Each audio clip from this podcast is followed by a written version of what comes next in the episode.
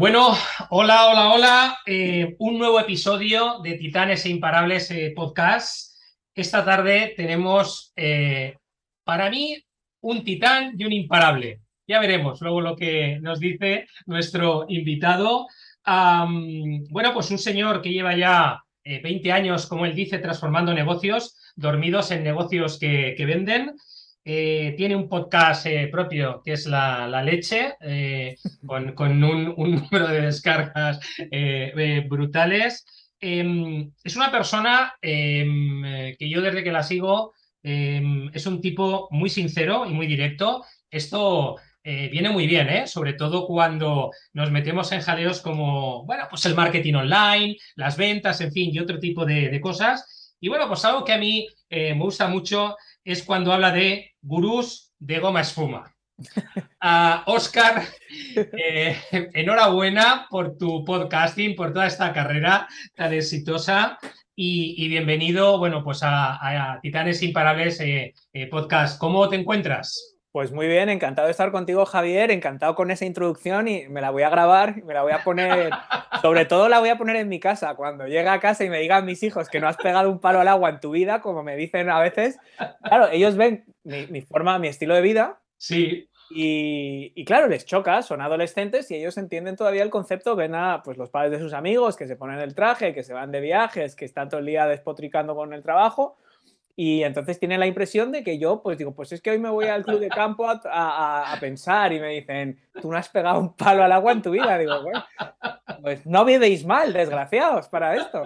Entonces, eh, ya te digo, muy contento de, estar aquí, de compartir este rato contigo y con tu audiencia para, bueno, pues para ver si podemos iluminar algunos oscuros y, nada, y al final esto es todo cuestión de, de experimentar, de probar es verdad que la gente se fija, por ejemplo, en la introducción, la gente se fija en los millones de descargas. Los millones de descargas son simplemente el resultado de tener más de 400 episodios, tan sencillo como eso. O sea, al final, o los alcanzas en 400 episodios o en 4000 o en 40 a lo mejor.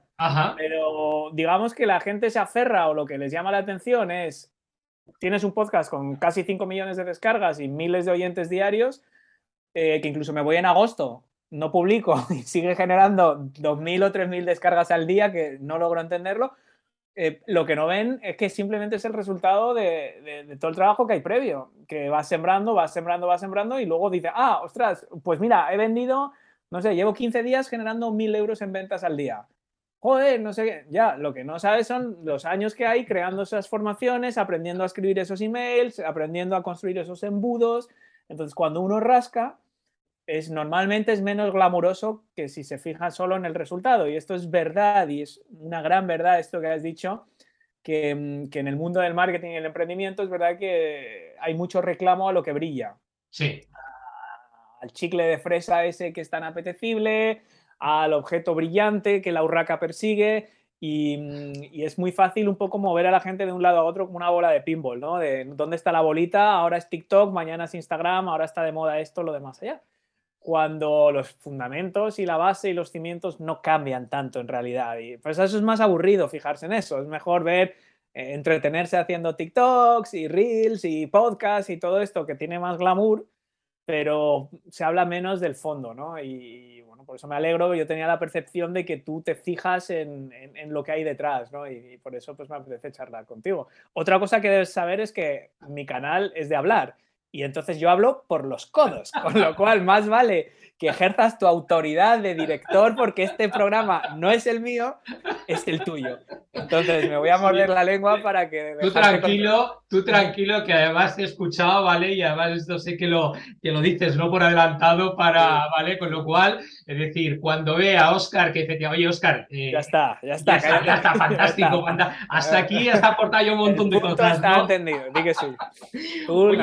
Dentro, que, dentro de, esto que estabas eh, comentando, um, y, fíjate en la línea que, estaba, que, estaba diciendo sobre ti, de tu sinceridad, de tu, de tu, de tu transparencia, ¿no?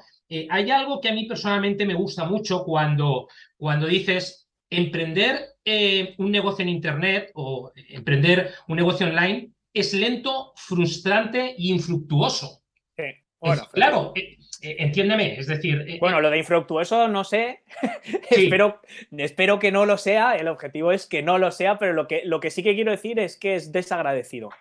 Ah. hombre, infructuoso, obviamente, también depende de lo que cada uno entienda, ¿no? Pero desde luego es lento, desde luego no sale la primera y desde luego vas a tener, te vas a meter en muchos agujeros muy desagradables, eso seguro.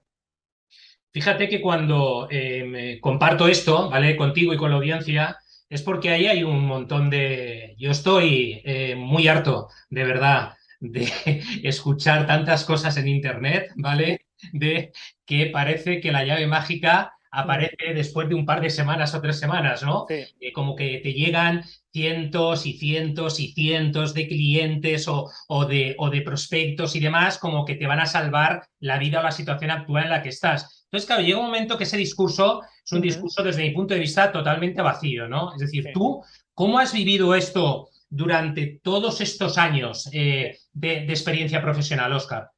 Pues mira, yo te cuento, es una muy buena pregunta y sobre todo para alertar un poco a la gente de, lo que hay y ayudarles a desarrollar un criterio para ver a quién siguen, a quién escuchan, a quién ven, con quién se forman y de quién aprenden, porque yo sigo aprendiendo cada día y descubriendo a gente cada día para seguir y no hay nada que me emocione más que descubrir a alguien y decir, wow, eh, esta persona es estamos en sintonía. Y después de hablar con cientos de personas en el podcast, pues he desarrollado un poco ese sexto sentido.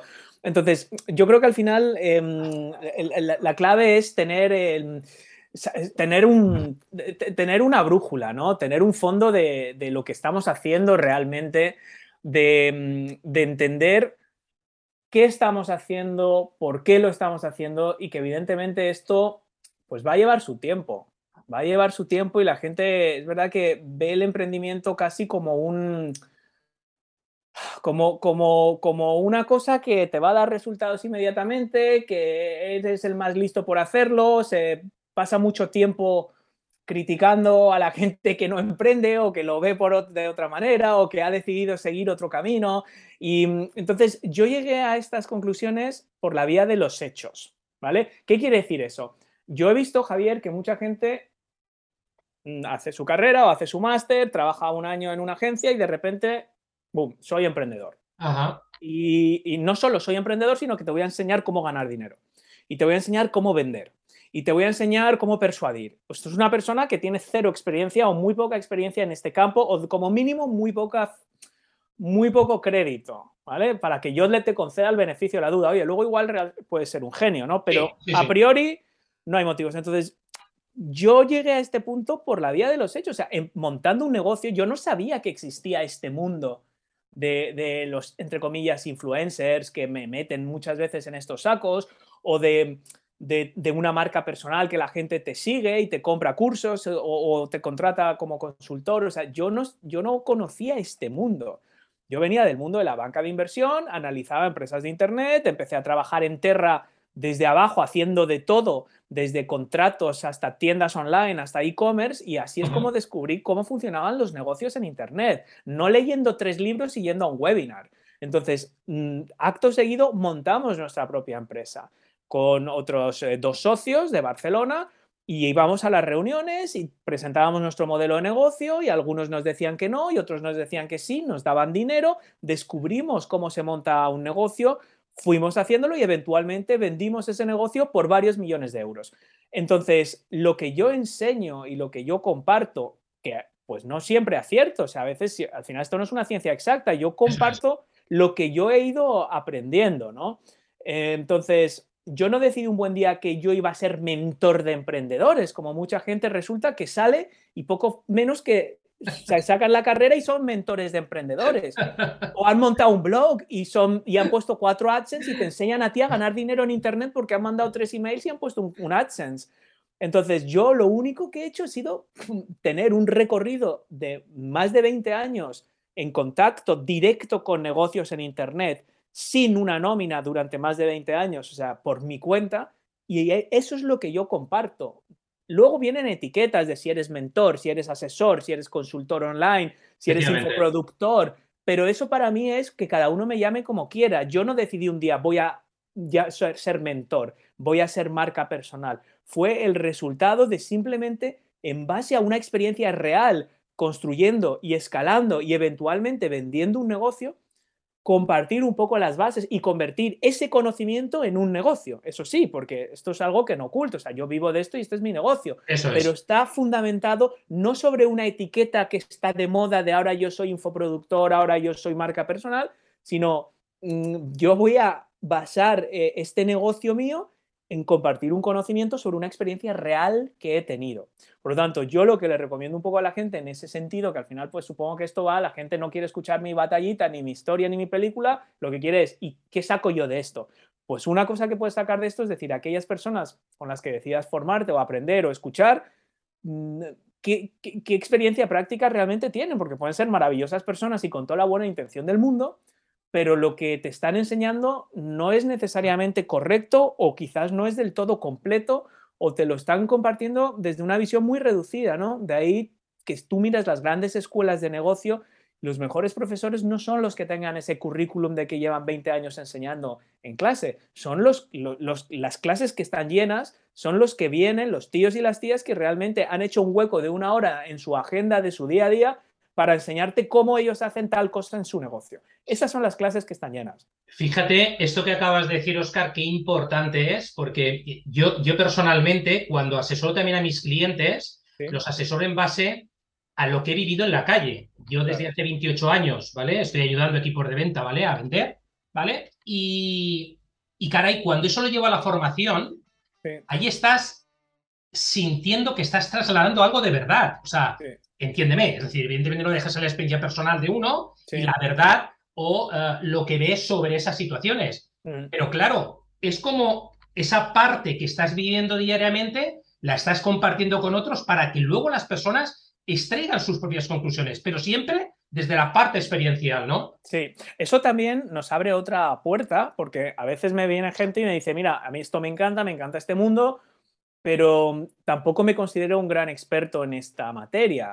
Eh, o no soy el mayor de los expertos, o no me veo yo haciendo un webinar y enseñándole a la gente cómo usar Twitter o cómo, em, no sé, conseguir leads en, LinkedIn, por ejemplo, ¿no? Entonces, eh, que no les asuste esto que acabamos de decir, porque en realidad el experto simplemente es aquel o aquella que tiene un poco más de experiencia que la otra persona.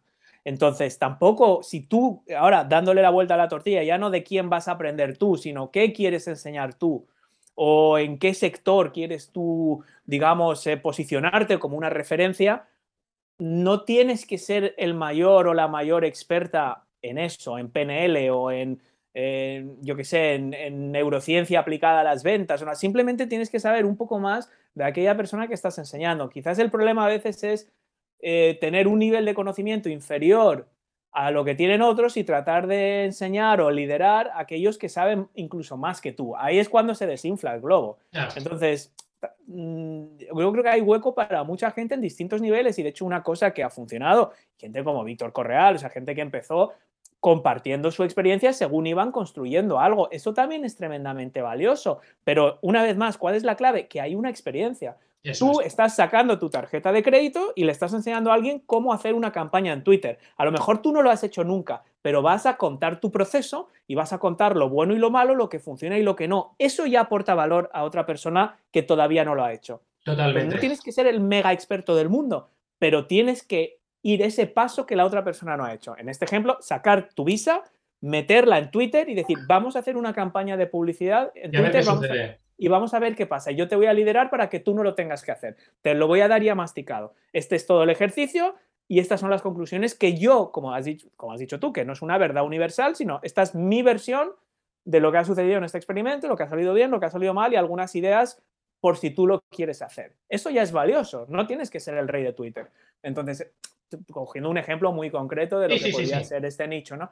Pero en ese sentido yo creo que hay el problema de base es la gente que simplemente quiere enseñar algo donde ya no es solo que no tengan especial experiencia, ni siquiera un poquito más de experiencia que la otra persona, sino que en ocasiones tampoco tienen un especial interés. A mí me ha llegado gente diciendo, oye, me encanta este mundo, me encanta el copy, me encanta estos los embudos, me encanta toda esta historia, y entonces yo quiero hacerlo, pero bueno, estoy pensando si poner, mm, claro, yo tengo formación de psicología, pues igual me pongo como psicólogo online, o igual me pongo como tal, o también me gusta mucho el email marketing y también la tecnología y también me gusta tal, entonces no sé si combinar todas o si montar una de cada o solo centrarme en una, lo mismo me dan los perros que los ovnis, de verdad, o sea, es así. Y, y eso es un problema, es decir, estás poniendo el negocio, tiene que estar al servicio de unas necesidades, de unos problemas, de unas cosas que tú vas a resolver y aparte de tener un mínimo conocimiento o algo para que te concedan el beneficio de la duda, tienes que tener un mínimo de interés. ¿Para qué? Pues para estar continuamente formándote y progresando. en esta línea que estás comentando, Oscar, eh, desde tu punto de vista, ¿cuáles crees que son los principales bloqueos mentales ¿no? que, tienen, que tienen eh, las personas a la hora de decir, oye, eh, quiero abordar ¿vale? un negocio online? ¿Dónde están sus principales barreras? Eh, o, por lo menos eh, cuáles son las principales barreras que tú te sueles encontrar ¿no? en el día a día cuando se acerca una persona y te dice, oye, eh, Oscar, me encanta todo lo que, ¿vale? Me encanta cómo enfocas las cosas demás, quiero, ¿vale? Que me mentorices y quiero hacer esto online. Pero... Bueno, ahí hay desde la primera sería esa falta de, de idea concreto, ¿no? Digamos que la prioridad es crear un negocio. Quiero crear un negocio quiero enviar emails, quiero hacer embudos, quiero hacer Facebook Ads, quiero ganar dinero, quiero vender cursos online, quiero hacer un lanzamiento de 100.000 euros. Em, pero eh, lo que no entiendes es que esto es un resultado, estos son herramientas eh, que nosotros utilizamos al servicio de una finalidad, que es muy sencilla, que es ayudar a un perfil concreto de persona a ir del punto A al punto B o del punto J al punto K. O sea, eh, dependiendo de dónde esté esa persona, nuestro objetivo es ese. Entonces, hay, mucha confusión entre lo que son los pilares fundamentales del negocio y lo que son las piezas o los canales o las herramientas que usamos para trasladar eso online. Quizás ese es el bloqueo más importante. Hay muchos, ¿eh? el que hemos hablado del síndrome del impostor, el experto que no se cree que lo es, el que no es experto y cree que lo es, pero, pero quizás esta confusión cuando Mm, usando eh, la, metáfora habitual de que cuando, el, cuando, cuando, los árboles les impiden ver el bosque. Entonces a mí viene la gente y me dice, voy a montar un negocio de afiliación. Digo, bueno, ¿y cómo vas a conseguir audiencia? Ah, no lo sé. Entonces, pero vamos a ver, el negocio, la afiliación es una forma de monetizar un interés que tú tienes mediante la prescripción honesta e informada de determinados productos y servicios a cambio de una comisión, que puede ser bastante grande. Entonces, es un modelo de negocio fabuloso para monetizar una audiencia que confía en ti. Por lo tanto, ¿cómo vas a conseguir visibilidad para atraer una audiencia? Uno. Y dos, ¿cómo vas a conseguir que confíen en ti? Luego, si quieres, hablamos de si es adecuado monetizar ese interés y esa confianza mediante la venta de productos a través de afiliación o desarrollando tus propios programas. Entonces, eso, es muy común. Ese ejemplo con la monetización. O, eh, otro es con la audiencia, ¿no? Es decir, voy a montar un negocio en YouTube. O voy a montar un negocio en TikTok. O voy a montar un negocio en LinkedIn. Bueno, LinkedIn puede ser un maravilloso canal y TikTok, Instagram también y YouTube para construir una marca, posicionar, comunicar un mensaje, pero eso no es el negocio, es una de las tres patas fundamentales del negocio, en este caso, cómo vas a conseguir visibilidad. Y ahí puede servir YouTube, es un canal útil, entonces, ¿qué es lo que pasa? A raíz de esta confusión entre los herramientas barra canales y los fondos, o sea, el fondo, los cimientos del negocio, que es la propuesta de valor, que son los pain points, los puntos de dolor que uno va a atajar o a resolver o como mínimo a mitigar, se crea un popurrí de ideas en la cabeza de priorizar mm, el, canal de YouTube sin tener una propuesta de valor. O priorizar, eh, lanzar, hacer un mega curso online sin tener una lista de suscriptores que confían en ti a quien vendérselo. Entonces, el no entender los pasos y centrarse en esos objetos relucientes es quizás el bloqueo, o, no es el bloqueo, pero es lo que da, lo que, lo que en 8, 9, 10 de cada, de cada 10 casos es lo que genera el bloqueo. Porque luego ah. dicen, coño, es que tengo un canal, estoy publicando un vídeo cada día, pero es que no, nadie me sigue. Bueno, es que te faltan los fundamentos. O es que me sigue mucha gente y tengo una newsletter con 10.000 personas, pero no vendo nada. Bueno, ¿y cómo conseguiste esos 10.000? No, es que me dijeron que era muy importante tener una newsletter, así que cada semana sorteaba un iPad entre mis suscriptores. Entonces tengo 10.000 suscriptores que lo mismo les interesa eh, aprender a cocinar un solo millo Wellington que, vender online. Por lo tanto, cuando intento venderles un curso, nadie me lo compra. Pero tengo una lista muy grande. Y estos son casos reales. Entonces, porque me han dicho que el dinero está en la lista, sí que he construido la lista más grande de todas. Pero claro, no sé lo que quieren esas personas, por lo tanto, nunca les voy a poder vender nada o nunca va a ser muy rentable. Entonces, quizás ahí viene uno de los grandes bloqueos, que es no entender los fundamentos y centrarse en cosas que son útiles, porque en efecto son las tácticas y los canales y las herramientas que nos permiten luego materializar realmente esa, idea de negocio que tenemos y son importantes, claro que sí, hay que saber cuáles son las más adecuadas y cómo utilizarlas, pero no podemos empezar por ahí.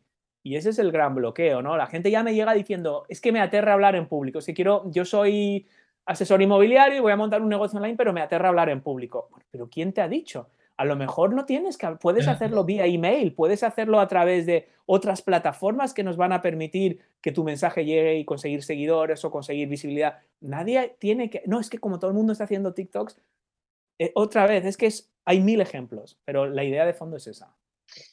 Oye, eh, dentro de, los servicios que tú pones a disposición, ¿vale?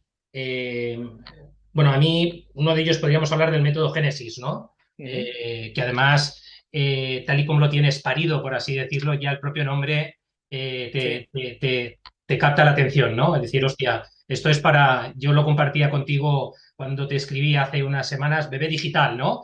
Bueno, bueno, pues casi, casi estamos ahí, ¿vale? Pero,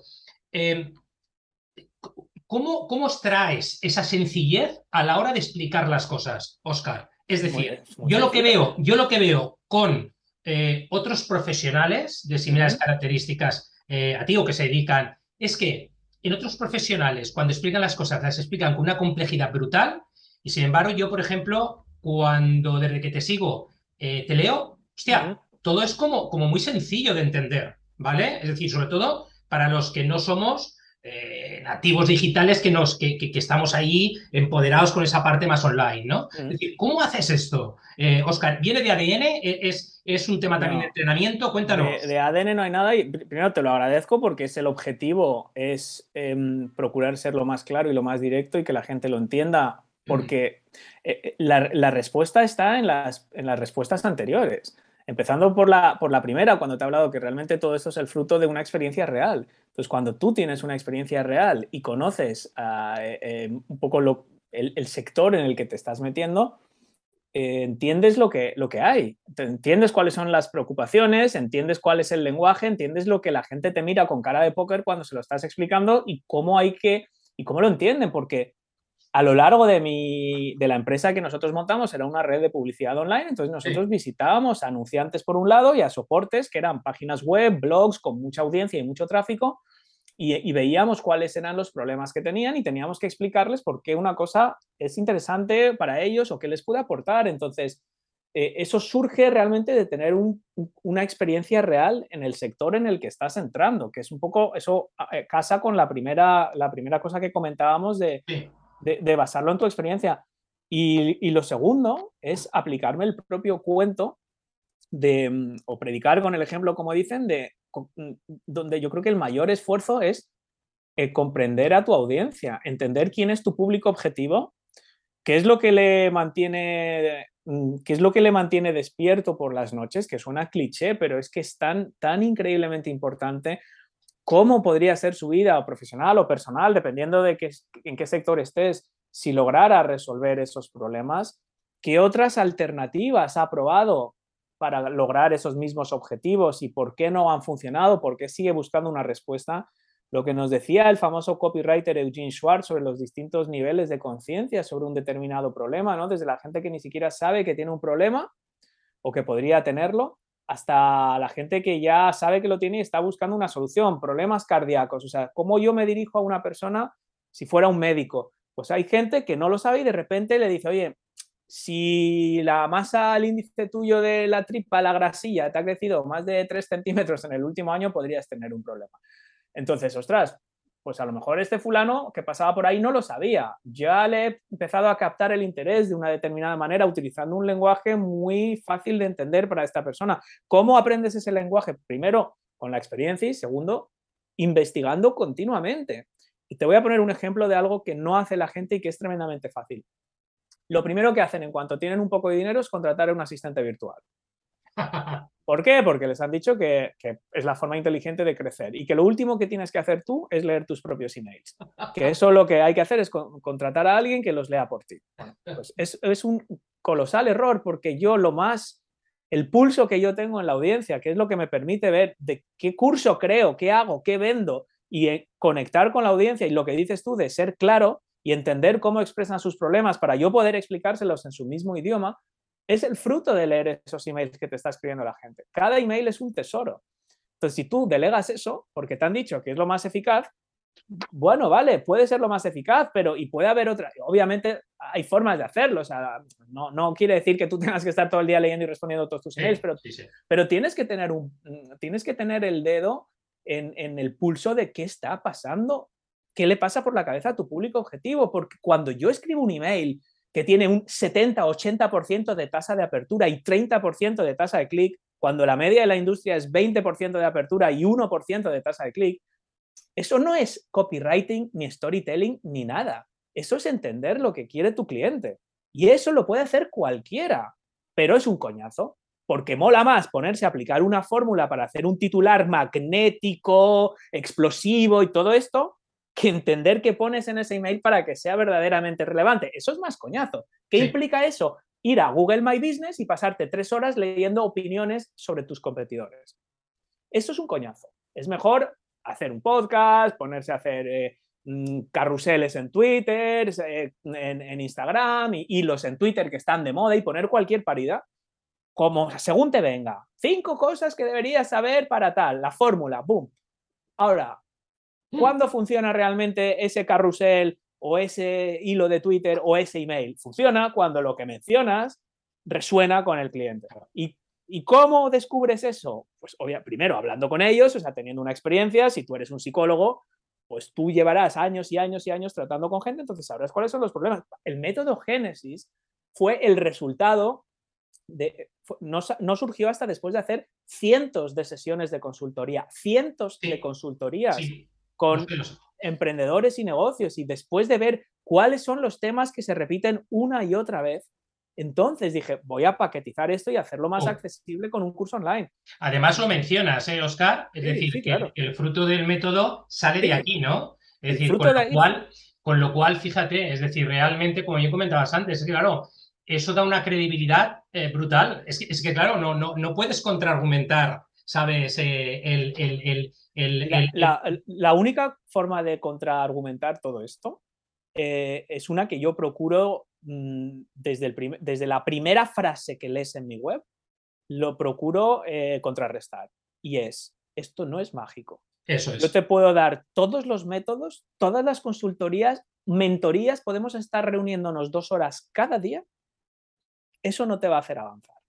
Eso te puede dar conocimiento, te puede dar confianza, te puede dar un atajo, te puede dar eh, motivación o lo que tú quieras, pero eso no te va a dar resultado. Lo único que te va a dar resultado es que tú con más o menos conocimiento, más o menos motivación, más o menos inspiración, te remangues y hagas las cosas. Mm, te va a dar resultado, un curso de 27 euros te puede dar más resultado que una mentoría de 2.000. ¿Por qué? ¿Cómo? Si lo aplicas. Un email gratuito con un consejo un email gratuito de cualquiera de las listas de emails de Luis Bravo, de, eh, de Isra Bravo, de Luis Monge, de, cualquiera, si tú coges y eso lo aplicas y te lo metes en la cabeza y lo empiezas a hacer, puede ser más valioso que cualquier curso o cualquier mentoría. ¿Cuál es el problema? Que la gente, es que la gente no aplica las cosas. Que la gente no aplica las cosas. Se leen y se bajan guías y van a webinars y van a y compran cursos y, y hacen, contratan consultorías y luego va a un cajón y no lo hace. Entonces, cuando yo empecé a investigar, a mí me encanta el copy, me encanta escribir. Em, entonces, tú sabes que yo todos los fines de semana me voy durante horas a pasear escuchando podcasts solo de copywriting, uno tras otro, uno tras otro, uno tras otro. Eh, me veo vídeos, me veo masterclass, me apunto a todo, me lo bajo, me lo leo, lo anoto, me sale por las orejas. lo vivo, lo respiro. Entonces, eh, siempre estoy diciendo, en el próximo email voy a aplicar esto. Voy a aplicar este consejo que estoy viendo que hacen todos de oye, esto es lo que meten en el email de en el primer email de confirmación, fíjate qué curioso que todos están haciendo esto, lo voy a hacer en el siguiente. Eso no me va a hacer millonario de un día para otro, ni a mí, ni va a reexplotar mi negocio. Eso te puede mejorar un 1% la tasa de respuesta de tus emails o la tasa de apertura de tus emails. Pero, bueno, al día siguiente pruebas otra cosa ah. y es otro 1%. O de repente haces otra cosa y es un 2%. Y ahora voy a meterle un audio a todos mis emails. Y de repente un 3% más de gente te va a escuchar. Y luego un 4% más de gente te va a responder. Y luego resulta que pruebas un hilo de Twitter y te sube el engagement un 1%. la suma compuesta, el efecto compuesto, yo vengo del mundo de la banca de inversión, el interés compuesto de esa acción o de ese fondo que se está revalorizando un 2% anual 2%, 2%, 2% a lo largo de 20 años, es mil y pico por ciento, diez mil y pico por ciento. Es el resultado final. Entonces la gente quiere ir del, del 0 al 1000 en un salto. ¿Qué hacen para eso? Estudiar, estudiar, estudiar, estudiar, aprender, aprender, buscar la magia para que les dé eso. Y no hay. El truco es aplicar cosas que te den un 1% de mejoría. 1%, 1%. No es hacer un curso de 2.000 horas de Twitter. Es leer un email de Twitter con una idea, un concepto y aplicarlo. La URL de tu perfil, la imagen de tu perfil. No hagas el curso de mil cosas de Twitter. Aprende una. Oye, si tienes la disciplina de hacer un curso y vas a aprender 10 y las vas a ir aplicando. Sí, pero complicado. Como si quieres lanzar un podcast. Pero yo lo que le enseño a la gente es decir, tú no puedes poner en tu agenda el 1 de diciembre lanzo un podcast. Tú tienes que saber qué es lo que implica lanzar un podcast, eso requiere una formación, me da igual, gratis, de pago o como tú quieras. Tienes que planificarte lo que implica lanzar un podcast, dividir ese elefante en trozos que sean digeribles y planificarlo en tu calendario. Entonces, a lo mejor el 1 de noviembre vas a pensar en un título, el 10 vas a hacer un plan de contenidos, el 15 vas a hacer esto. Y el resultado de todo eso es que el 1 de diciembre lanzas un podcast. Entonces, la gente busca el resultado final sin desmenuzarlo en piezas y luego, una vez, en todo caso, hechas esas piezas, no las ejecutan. Entonces, el, resultado es el obvio, no avanzas. Efectivamente, no hay. Dentro de esta línea que comentas, eh, cuando hablas del, eh, del, podcast, ¿no? Es decir, y desde tu punto de vista, ¿vale? Corrígeme, ¿eh? cuando dices que no hay nada mejor para atraer, cautivar y monetizar audiencias en Internet, ¿vale? Y además, eh, tú eres el fiel reflejo, ¿no? Eh, lo acabas de decir antes, 400 episodios, millones de descargas, ¿vale? Eh, hay gente, bueno, pues como, como yo, que te escuchamos, ¿no? diariamente. pero efectivamente, es que lanzar también un podcast no es nada. Yo, como ya te, te, comenté también hace unas semanas, el mío lo acabo de lanzar recientemente y vaya tela el back que supone el tema del podcast, joder. Es que sí, sí, eh, las entrevistas son, son, son, chulas y compartes ese conocimiento, expertise, bueno, todo lo que tú quieras, pero madre de Dios y la Virgen María, como suele decir Oscar, todo lo que lleva detrás, ¿eh? La edición, la no edición, qué música le pongo, si le pongo esa música, no le pongo así tal, eh, cuál, cuál hago la entrada, el no sé qué, luego cómo le das visibilidad. Bueno, en fin, todas estas cosas. Cuéntanos por qué para ti el podcasting es, bueno, pues eh, una de las cosas eh, para atraer, y monetizar audiencias. Em, para mí ha sido clave el podcast y una vez más, no, yo no digo que tenga la respuesta absoluta ni que le vaya a funcionar a todo el mundo, porque al final pues hay un componente de que hay gente, a mí me gusta hablar y se me da bien hablar. Hay gente que tiene una naturalidad ante la cámara y hay gente que tiene una facilidad para escribir. Y entonces, afortunadamente, hoy en día en Internet, yo creo que se puede convertir cualquier habilidad o ventaja competitiva que tengamos en el canal más apropiado para, digamos, generar esas tres piezas que yo hablo siempre de esa teoría de los tres cajones, que es atraer, fidelizar o generar confianza y monetizar. Entonces, ¿por qué yo estoy enamorado del podcast? Bueno, primero por los resultados que me ha dado, pero ¿por qué me ha dado estos resultados? Yo creo que es por una cosa muy sencilla. Y es que hoy por hoy el podcast es el, único canal, es la única herramienta que, que, no interrumpe la vida de tu cliente potencial, de aquella persona que buscas impactar y con quien buscas construir una relación. Eh, no interrumpe su rutina, no le obliga ni le fuerza a dejar de hacer algo para algo tan sencillo como leer tu email o asistir a tal hora un día para ver tu webinar en directo o apartar una hora, 40 minutos o hasta dos horas, como he visto yo, grabaciones de webinars para ver una repetición. Si yo quiero realmente hacer eso y, porque realmente me interesa, yo voy a tener que tomar una decisión. Y esa decisión es, es un coste de oportunidad. Es decir, para yo leer este email que me manda Javier o para yo ver este vídeo o para yo participar en este webinar, yo voy a tener que renunciar a otra cosa. Entonces, vivimos en un mundo en el que hay tantas, tantas cosas que tienes que entender, y la gente que nos, que nos está escuchando tiene que entender que no están compitiendo cuando generan contenido en Internet para intentar atraer visibilidad, no están compitiendo solo con otros coaches, solo con otros consultores, solo con otros médicos. con todo. Están compitiendo con Netflix, con el fútbol, con el porno, con TikTok, con, con todo lo que implica el que una persona decida dedicar 10 minutos a lo tuyo o al otro. Entonces, es un reto brutal porque no solo nuestro contenido tiene que mm, echar sal en la herida abierta que tienen, porque eso es lo que va a hacer. Eso es lo primero que va a hacer que te presten atención a cualquier formato de contenido. Da igual que sea un podcast o un TikTok, da igual. Puede ser el mejor contenido formato del mundo. Si tú no echas sal en esa herida que tiene abierta tu cliente en ese momento, da igual el canal.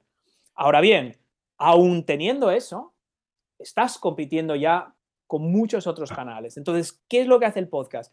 Permite a tu cliente consumir ese contenido en su propio tiempo y construir sus propios hábitos alrededor de tu contenido. Esto es una cosa que yo descubrí porque yo era oyente de podcast antes de empezar a crear podcast. Entonces lo que me alucinaba era que yo tenía mis rutinas, o sea, yo X días a la semana me iba a la piscina Luego me tumbaba en, verano en, una tumbona durante un rato con un sándwich y escuchaba un podcast. Ese era el rato en el que yo empecé a escuchar podcast. Desde antes de que nacieran mis hijos, y mis hijos nacieron en 2005, yo creo que no ha pasado ni una sola noche en la que yo, ni una sola, igual cinco, o sea, noche vieja y tres días más, sí, sí. que yo no me haya metido en la cama sin un podcast. Entonces, yo tengo ese hueco de escuchar podcast. Para mí, los atascos en el coche, no te voy a decir que son una bendición, pero tampoco me gusta llegar de un sitio a otro en 10 minutos. ¿Por qué? Porque no me da tiempo a escuchar un podcast. Yo me pego paseos de dos horas, no por el paseo, sino para escuchar un podcast. Entonces, eh, es así. O sea, a mí me ha ido gente que me ha dicho, yo me he ido al, bueno, a mí me ha pasado de ir al gimnasio, de ver que se me había olvidado el reproductor que yo tengo para escuchar podcast, que es un iPod del año 2005, un iPod video que ya ni lo fabrican, ese es el que yo uso, y lo tengo enchufado en el coche con un cacharro que emite por FM, o sea... Sí, sí, sí, qué, maravilla. Vintage, vintage total. Si yo voy al gimnasio y veo que se me ha olvidado ese cacharro porque es el que uso para dormir, no voy al gimnasio. No vas. No voy porque no puedo anticipar el tema de estar una hora en una máquina mirando el techo o la televisión. No puedo. Entonces, qué bueno, qué bueno. Lo mismo ir a pasear, o sea, yo no puedo ir a pasear sin, estar ejercitando algo, aprendiendo algo, ¿no? Entonces, lo que te da el podcast es que cada uno eh, se habitúa y crea su rutina para escuchar podcast y cada vez más gente. La gente lo escucha en el coche, lo escucha en el transporte público, a lo mejor descubre el podcasting por un amigo que le ha recomendado uno de Serial o unas historias o uno de cine o uno de una serie de televisión y entonces entra en ese mundo del podcast y los escucha ya en el coche. Entonces, ahí ya eso tiene un poder brutal porque ya no estás interrumpiendo a tu cliente, le estás proponiendo algo y ese cliente, tú sabes lo que yo hago para ver, yo veo muchos webinars, nunca los veo en directo, porque nunca tengo tiempo, pero los veo como experiencia de aprendizaje. ¿Qué es lo que hago yo? Voy al webinar, me bajo la grabación, extraigo el audio y me lo escucho como si fuera un podcast. Y voy tomando mis notas o haciendo mis apuntes o se me van ocurriendo las ideas en base a escuchar ese contenido. No es un podcast, es un webinar. De ahí que cada vez más newsletters están adjuntando contenidos de audio, por exactamente la misma razón que explica el poder del podcast. Es que yo igual no tengo tiempo de leer un email tuyo cada día, pero si tú los viernes me mandas un audio que recopila todos los de la semana, me estás a mí facilitando la escucha. Entonces, la clave de todo es que para mí me parece el canal más poderoso porque facilita la escucha. ¿Por qué atraer y fidelizar y también monetizar? Bueno, atraer está claro, tú subes ese podcast que ya hemos visto las ventajas que tiene y hay plataformas orgánicas donde va la gente a buscar podcasts. O sea, el hecho de tú subir un podcast a Apple, a Spotify, a Evox y tener cierta inteligencia a la hora de poner los títulos, va a hacer que la gente que escucha otro podcast muy conocido le va a decir, oye, escucha este otro que también te va a interesar. O este invitado que tanto te gustó de este podcast, pues resulta que también lo vas a poder oír en este otro. Entonces te va a dar audiencia. Es como antiguamente tener tu web en Google. Ya está. Entonces, eso te va a dar audiencia. Esa audiencia te va a escuchar durante más tiempo, por lo que hemos hablado. Entonces, a mí me escuchan, mis podcasts son de una hora. Yo no digo que todo el mundo escuche cada hora, pero la gente escucha mucho. Desde 40 pues, minutos o, 50 minutos. ¿A quién te va a prestar atención? ¿Tú sabes lo que es que un cliente potencial, alguien a quien eventualmente le quieres vender un producto o servicio, te escuche durante 40 minutos cada semana o cada día? Porque descubren un episodio y vuelven atrás a la hemeroteca y siguen escuchando. Y aunque tú estás entrevistando a alguien, el denominador común eres tú en todos esos episodios. Entonces, eso tiene mucho poder, pero luego lo que la gente no hace es decir, bueno, si yo promociono este contenido con aquella gente que ya me conoce, por ejemplo, con mi lista de suscriptores, o por ejemplo, con una comunidad privada en Facebook, o con un grupo de Telegram de gente que ya sabe quién soy, lo que hace es que crea esa, e, esa relación se estrecha cada vez más, aunque ya te conozcan. O sea, no es solo un gancho para que te descubra gente nueva, sino que es un contenido que también sirve para fidelizar a gente que ya te conoce. Y por último, la monetización, es decir, el resultado de esta confianza y este tiempo de escucha tan largo, gracias a que se adapta a sus hábitos, es que yo casi no tengo que vender. Es, que la gente me viene y me dice, bueno, tú, eh, oye, Oscar, te he escuchado en el podcast, este curso que vendes, ¿tú crees que es para mí? ¿O cómo funcionan tus consultorías? Es que he oído que lo has mencionado alguna vez en el podcast, que lo has mencionado, ya no tengo ni publicidad en el podcast. Es que no me compensa. Al final, prefiero ese tiempo, en vez de leer una cuña de cinco minutos, hablar con el oyente. Y, eso ya, o sea, si es esa persona que te ha escuchado 25 episodios, el día que se entere que tú tienes un curso de storytelling o de podcasting o lo que sea, si esa persona está interesada en eso, va a ir a comprar el tuyo, aunque no se lo digas, aunque no se lo pida. Entonces, para mí es, es muy potente por, eso, puramente por eso. Claramente, qué interesante, Oscar. Eh, oye, eh, vamos entrando ya a la etapa eh, final, ¿vale? De la, de la entrevista. Eh, yo, no quiero eh, que te vayas de esta entrevista eh, sin que nos cuentes quién es Oscar, el ser humano. porque, bueno, aunque es verdad que tú eres un tipo que cuando te muestras ¿no? hacia los demás, se, muestra que, que, es lo que, lo que hay, ¿no? Y, y, luego voy a estrenar también contigo, ¿vale? Una cosa nueva, ¿vale? En, esta, en este podcast. ¿eh? Luego eh, me dirás, oye, ¿me ha gustado Javier o no me ha gustado? Pero, ¿cómo es Oscar como ser humano? Eh, sabemos, bueno, que tienes hijos adolescentes que, menuda batalla. Yo tengo una de 17 y ah, sé lo que me cuesta pues La misma edad, la misma edad, sí, sí, en segundo de 2005, 2005, cuando lo has comentado, yo digo 2005. Ahí estamos igual. Pues imagínate eso, pero por dos. Madre de Dios, no me lo quiero ni imaginar. Porque dos, mellizos, sí, sí, dos de golpe. a, mí, a mí ya me cuesta. Todo por doble. ¿Quién es Oscar eh, como ser humano? Es decir... Pues mira, hace poco me tocó dar el discurso de los cafés en la boda de mi hermana. Ajá. Y lo resumí, eh, le, di la bienvenida al novio con, yo creo, una frase que describe pues, tres características de nuestra familia en general y de, mí en particular. Y le dije, Lucas, eh, bienvenido a la peculiar, disparatada e hipocondríaca familia Felton. Entonces, em, también le dije, siempre es un placer recibir a un madridista de corazón sabiendo que es del Atlético de Madrid a muerte. Entonces fueron como dos en una. Eh, pero en conclusión, yo creo que como todo el mundo, con, mis agobios, eh, me agobio con facilidad, em, soy súper hipocondríaco, me preocupo por cosas, hago bolas de nieve de, de, cosas que no son un problema. es decir, es que aquí parece que todo el mundo es perfecto, todo el mundo medita, todo el mundo madruga para meditar, todo el mundo hace ejercicio, pues para mí todo es una lucha. Para mí madrugar es una lucha, hacer deporte es una tortura, comer bien es una tortura, beber menos vino y menos hipas es una tortura. O sea, yo lucho contra estas cosas cada día. Eh, entonces, eh, yo creo que eso pues dice mucho, pues como, como los que nos escuchan, pues, pues neurótico con mis cosas, me preocupo mucho por unas, le doy menos importancia a otras, y tengo la inmensa suerte, y eso sí que procuro acordarme cada día de que hago algo que realmente me gusta y tengo la suerte de que me puedo ganar la vida haciendo algo que me gusta mucho. Y me encanta, me encanta aprender, me encanta aplicar, me encanta vender, me encanta más todavía que cuando he vendido algo me digan que es la leche, eso sí que me encanta.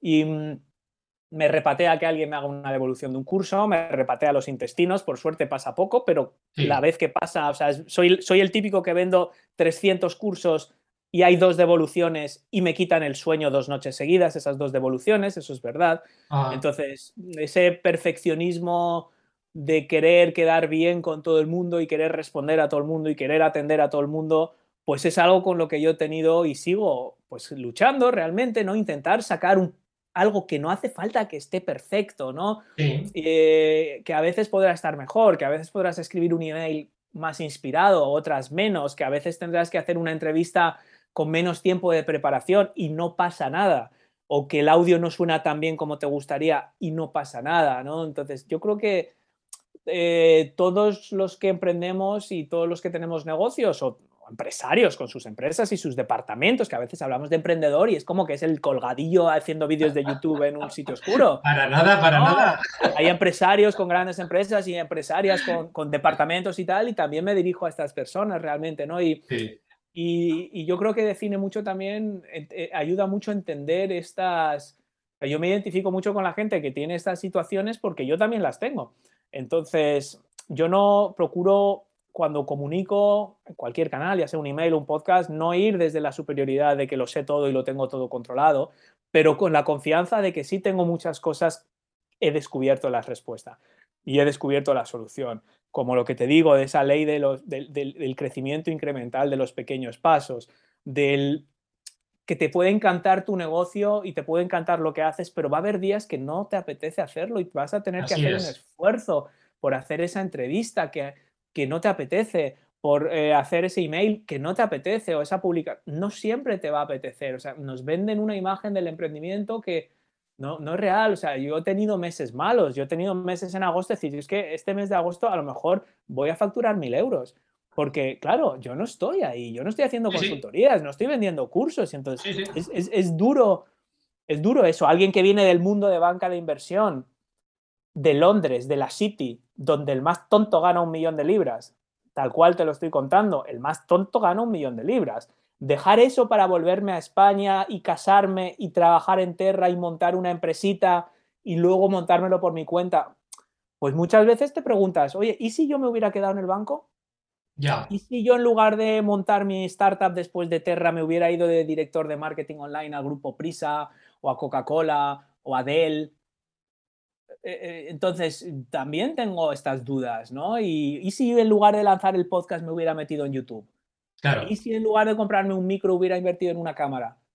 Eh, no sé. Bueno, esto, al final, Oscar, eh, realmente lo que te hace es, eh, es humano, ¿vale? Es decir, Y, romper ¿no? con esas historias efectivamente de que parece de que una persona cuando emprende y cuando una persona tiene una trayectoria importante, como que lo tiene todo claro, ¿no? Y esto para, para, nada. Es decir, efectivamente, yo creo que esto lo que te hace es eh, humano y un poco la línea de lo que estás comentando de la City, ¿no? Eh, con respecto, eh, yo una de las cosas que veo y, te lo comparto con todo el cariño del mundo, el impacto o la huella que dejas en cada una de las personas, ¿vale? Que te seguimos, que te escuchamos, ¿vale?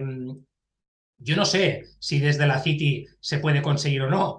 Está claro, ¿eh? estamos hablando de cosas a lo mejor que, van contra el dinero y, y, con... Claro, claro, el, tema es por qué elegir, claro, el tema es, es, no tener que elegir, ¿no? Porque a veces es. verdad que la gente también en el mundo del emprendimiento, que es otra cosa que yo no me gusta, es como que hay que elegir, ¿no? Y como que, bueno, vale, no, no, no, no tengo para comer, pero hago lo que me gusta. Es que no es eso tampoco. ¿Sabes? A veces se pone eso como un parche. Oye, hay gente que trabaja en banca y le encanta. O sea, yo elegí trabajar en banca, no entré por accidente. No entré por accidente, ¿sabes? Que es que yo quería realmente, yo quería. Y me hacía una ilusión brutal y me hizo una ilusión brutal y, bueno, eh, tampoco me, no me, no me llenaba, pero era un buen trabajo. O sea, te quiero decir, no tiene nada de malo. Y bueno, pues, yo creo que es eso, ¿no? Yo cuando veo estos, y todos tenemos emprendedores que son, son las redes sociales también en general, que todo es bueno, mm. cada lanzamiento es un éxito, todo funciona de maravilla, todos son grandes comentarios. No sé, pues a mí no me pasa. Eh, entonces, eh, pues ¿cómo soy yo? Pues yo, yo, creo que eso, pues normal, o sea, con, con dudas y, voy aprendiendo por el camino, que es un poco el cuento que yo le cuento a todo el mundo, es el que me cuento a mí mismo realmente, es decir, esto nunca acaba. Y eso me ayudó mucho realmente, a entender que esto nunca acaba. O sea, esto del emprendimiento es que va por etapas. tú tienes mejores momentos y peores momentos. Tienes momentos en los que avanzas muy rápido y otros en los que parece que vas para atrás. Y sobre todo una cosa muy importante que a mí me sirvió es que eh, nunca, o sea, no, no te obsesiones mucho con metas. Hay que tener objetivos, obviamente uno quiere querer, tiene que querer crecer, no ir para atrás, pero lo que quiero decir es que tú no digas, bueno, yo lanzo mi podcast y si en tres meses no tengo mil descargas al día, lo dejo. Eh, o, es un fracaso. O y si tengo mil una, es un exitazo. Entonces, ¿por qué? Porque aunque tengas 10.000 y ese sea un exitazo y estés súper contento, al día siguiente lanzarás un infoproducto queriendo vender 100.000 como el de al lado y venderás 100. Entonces dirás, ostras, Wow. Qué fracaso, esto no ha servido nada, y es como empezar otra vez, tener que otra vez reagrupar fuerzas para el, subir al siguiente escalón. Y eso al final se hace muy pesado. Es como el que quiere dejar de fumar. Si, si tú, cada es una odisea, es ese sacrificio, pues obviamente es, cuesta y hay que tener una disciplina y hay que tener una... Pero si, si todo es una batalla para llegar al próximo objetivo, al final eh, eh, es muy difícil mantener esa tenacidad constante. Y dice, bueno, Oscar, pero es que a lo mejor llegas ya a un plató donde ya no tienes más objetivos, pero siempre hay otro más. Es que yo me acuerdo cuando yo empezaba con blogs a tiempo parcial, decía, joder, si yo consiguiera que este blog me diera 10 euros al día, con Google, con publicidad, cuando yo estaba haciendo todos estos experimentos y tal, digo, yo ya es, es el éxito total, porque yo ya sabría que es posible. Y el que puede ganar 10, puede ganar 100. Empecé a ganar 30. 30, pues como, una, como un hobby, un blog de Disney. 30 euros al día. Ostras, estamos hablando ya de un dinero que es un dinero, que es, que es 30 euros al día, 40 euros al día, 50 euros al día. Estamos hablando ya del sueldo de mucha gente para un blog de parques temáticos. Digo, ya está, soy el rey, porque el día que haga esto en otro sector, pues ya no serán 30, serán 300 al día. Y que haces el cuento de la lechera, tres blogs, 300 euros al día, son 1.000 euros al día, 30.000 euros al mes. Y digo, ya está, ya estoy contento porque si he, si hecho, si he llegado a, este milestone, los demás es solo escalar es solo echarle un poquito más de gasolina. Sí, hasta que viene Google, cambio de algoritmo. A tomar los 30 euros al día, ahora son 3. Levántalo otra vez en otro sector. ya no tengo ganas. a ver si fue suerte. A ver si fue estar en el momento adecuado, en el momento. Estás, estás constantemente con ese run run, ¿vale? Que claro, al final. Eh, cuando dicen, ¿no? Ves que el emprendedor es un experto en gestionar sus emociones, joder, y no lo hagas, ¿eh? Porque si no las gestionas de manera adecuada, al final el rum rum acaba contigo, ¿no? Esto te tienes que hablar a ti mismo y fíjate, yo una cosa que hice, uno de los de todo lo que he hecho, de lo que más me ha gustado fue eh, un curso que se llamaba Vitamina M. El curso de Vitamina M lo hice yo y el secreto, que te doy en primicia, es que lo hice para mí. Luego lo vendí también y se convirtió en un infoproducto de mucho éxito y que, todavía se vende, pero lo hice para mí.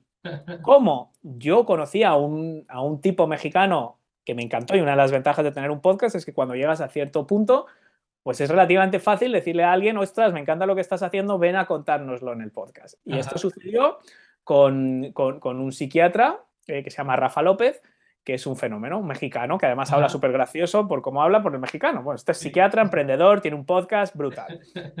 Y hemos un curso de esto que estamos comentando, ¿no? De mentalidad para, y se llama vitamina M, que la M es de vitamina mental y era tus vitaminas para sortear o sobrevivir la montaña rusa emocional que es el emprendimiento. Y entonces la filosofía de este curso es que yo soy un emprendedor, em, como te decía antes, peculiar, disparatado, hipocondríaco y psicótico, y yo voy al doctor Rafa López a lo largo de siete sesiones y él sale con su bata, porque son Zoom como estos que estamos haciendo, y yo le digo, doctor, tengo un problema, y me dice, cuéntame, ¿qué pasa hoy, Oscar? Esto es 100% verdad. Entonces yo le digo, pues mira, que es que mi, mi, web no crece, o es que hoy me han hecho una devolución, o es que hoy me han dicho que mi podcast es una basura. Pues mira, hijo, te voy a contar lo que tienes que hacer. Y entonces es, son conversaciones breves sobre una de estas eh, eh, dolencias o, comeduras de coco mentales. Entonces yo lo hice para mí, tan para mí que yo era el que hacía de paciente. Entonces, como yo me sabía todos los males, pues era muy fácil, no tenía que disimular, o sea, no tenía ni guion. Yo iba y le contaba, mira, pues me pasas, y le todo el, dice, pues mira, esto es lo que pasa. Entonces, psiquiatra. No es que ha hecho un máster de PNL sí, sí, y, sí, y, que ha leído no, no, libros. Estamos hablando de un psiquiatra, vamos. Biohacking, no, no, no sé, seis años de medicina, no sé cuántos de psiquiatría, residencia psiquiátrica en un hospital y emprendedor. Con lo cual sabe eh, su propia clínica, lanzó su propia clínica, su propio podcast, o sea, no hay mucha gente así. Y fue... Mm, qué, interesante, qué interesante lo que nos has contado, Oscar. Claro, claro, y realmente fue, fue esa experiencia. O sea, fíjate si considero que es importante ese manejo de las emociones. Sí, sí, sí. Lo, hice para mí y, y realmente con, como resultado también de haber recibido, cerrando casi, terminando con lo que hablábamos al principio del todo, de los emails que nadie lee. Sí, A mí me escribía la gente emails de es que me siento que doy vueltas en círculo, es que me fijo en lo que hacen los demás y nunca voy a estar a ese nivel, es que me aterras a hablar en público y que la gente me critique y que me vea mi vecino o me vea mi jefe y se rían de mí. O sea, realmente los puntos que yo mm, trataba con el psiquiatra en ese curso de mentalidad no solo eran cosas que había vivido, había sentido yo, unos en mayor medida, o sea, por ejemplo, de exponerme en público, pues nunca me ha afectado, pero, pero sí que eran también, estaban refrendadas por otras personas de la comunidad que me habían venido a lo largo de los años expresando los mismos preocupaciones de es que no avanzo, es que en mi casa me dicen que soy un egoísta porque claro, mi marido es el que gana el sueldo, mi mujer es la y yo, yo estoy R que R con este proyecto, no sé si soy un egoísta, no sé si tal, o sea, estas cosas que resonarán con mucha gente es el resultado de lo que hemos hablado al principio, de escuchar a tu audiencia y saber a quién te diriges y realmente qué problemas tienen o qué necesidades. Y todo fluye de ahí. Qué maravilla, qué interesante. Oscar, eh, terminamos, ¿vale? Eh, con esta, bueno, no sé si nueva sección, algo que quiero incorporar contigo, ¿vale? Y luego, evidentemente, que nos cuentes, bueno, los que no te conozcan, cómo pueden contactar eh, contigo, ¿vale? Em, yo te voy a lanzar cinco o seis eh, palabras, ¿vale? Y el primer flash que te venga, eh, expulsas, ¿vale? Tampoco lo pienses mucho, ¿de acuerdo? Vale. contar historias. Email. Londres. Lluvia. Un hobby para ti y que muy poca gente desconozca, conozca, perdón. Skate. ¿Vale? Doritos. Vicio. Pasión. Disney. Fenomenal. Y vender o ventas. Mola. Ok. Oscar, eh, eh, un verdadero placer. Eh, igualmente. Haberte tenido aquí este, este rato. Muchas gracias, igualmente. Qué maravilla, qué maravilla escucharte de verdad. además, eh, se nota que hay una energía ahí potente, ¿vale? Eh, yo te sigo considerando un imparable, ¿eh? Luego no sé yo, sabes tú que... Oye, cuéntanos, Oscar, si queremos, eh, bueno, pues contactar contigo, saber de ti, dónde podemos acercarnos. Bueno, pues lo mejor es que escuchen el podcast, realmente, o sea, que busquen el podcast, la Academia de Marketing Online está disponible en todas las plataformas, si están escuchando esto, saben cómo escuchar un podcast, y, y ahí que vean, tienen más de 400 episodios, con lo cual es imposible que no haya uno al menos uno que interese o que encuentren algo curioso, ¿no? Y hemos tenido perfiles de todo tipo, desde chefs con estrellas Michelin como el chef Dani García, hasta el campeón del mundo de surf invidente, que es ciego y ganó el campeonato del mundo de surf, eh, hasta por supuesto, pues empresarios que han vendido millones de libros, eh, millones de cursos, gente como mi hermana, que a lo tonto se ha convertido en una bestseller y ha vendido más, más libros que Ancho Pérez. O sea, no sé, cosas surrealistas que han pasado por ahí. Una payaso, payaso de verdad, no lo digo en plan, o sea, que es payasa profesional. Sí, sí, sí, hablándonos de comunicación y ventas, magos, ilusionistas. Bueno, eso es lo primero. Y luego en oscarfeito.com Ahí tienen datos de contacto, eh, redes sociales, el email. O sea, la clave es el email. Para mí la clave es el email, que se apunten ahí en oscarfeito.com. Tienen una masterclass gratuita de introducción al, al, emprendimiento. Y esa es la mejor forma de estar en contacto, porque ahí es donde cuento las historias y esas son las cosas que para mí es lo que, las cosas que se me van pasando por la cabeza, el podcast, lo que va surgiendo, se comunica vía email. Fenomenal, Oscar. Pues nada, lo he dicho, de verdad un verdadero placer eh, haberte tenido por aquí. Ah, que nada, que sigas teniendo eh, mucho éxito, que sigas con esa energía ¿vale? tan imparable que tienes. Y, bueno, pues eh, seguimos en contacto. un abrazo muy fuerte. Igualmente, muchísimas gracias por la invitación y hasta la próxima. Adiós, adiós. Hasta luego. Adiós, chao.